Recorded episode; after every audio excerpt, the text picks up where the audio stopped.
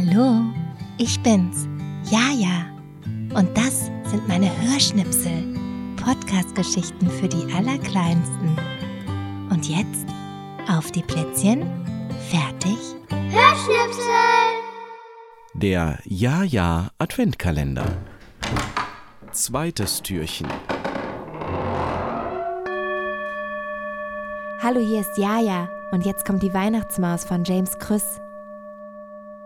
Die Weihnachtsmaus ist sonderbar, sogar für die Gelehrten, denn einmal nur im ganzen Jahr entdeckt man ihre Fährten. Mit Fallen oder Rattengift kann man die Maus nicht fangen. Sie ist, was diesen Punkt betrifft, noch nie ins Garn gegangen. Das ganze Jahr macht diese Maus den Menschen keine Plage, doch plötzlich aus dem Loch heraus kriecht sie am Weihnachtstage. Zum Beispiel war vom Festgebäck das Muttergut verborgen, mit einem Mal das Beste weg am ersten Weihnachtsmorgen. Da sagte jeder rundheraus, ich hab es nicht genommen. Es war bestimmt die Weihnachtsmaus, die über Nacht gekommen. Ein anderes Mal verschwand sogar das Marzipan vom Peter.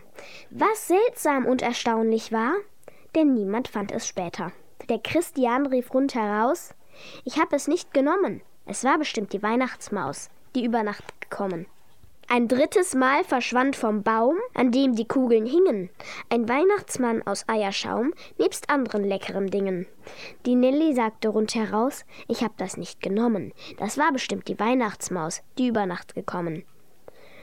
Und Ernst und Hans und der Papa, die riefen, welche Plage. Die böse Maus ist wieder da und just am Weihnachtstage. Nur die Mutter sprach kein Klagewort, sie sagte unumwunden. Sind erst die Süßigkeiten fort, ist auch die Maus verschwunden. Und wirklich wahr, die Maus blieb weg, sobald der Baum geleert war, sobald das letzte Festgebäck gegessen und verzehrt war. Sagt jemand nun bei ihm zu Haus, bei Fränzchen oder Lieschen, da gäb es keine Weihnachtsmaus, dann zweifle ich ein bisschen. Doch sag ich nichts, was jemand kränkt, das könnte euch so passen. Was man von Weihnachtsmäusen denkt, bleibt jedem überlassen. Das waren Hörschnipsel. Eine Produktion von Jaja Kinderlieder.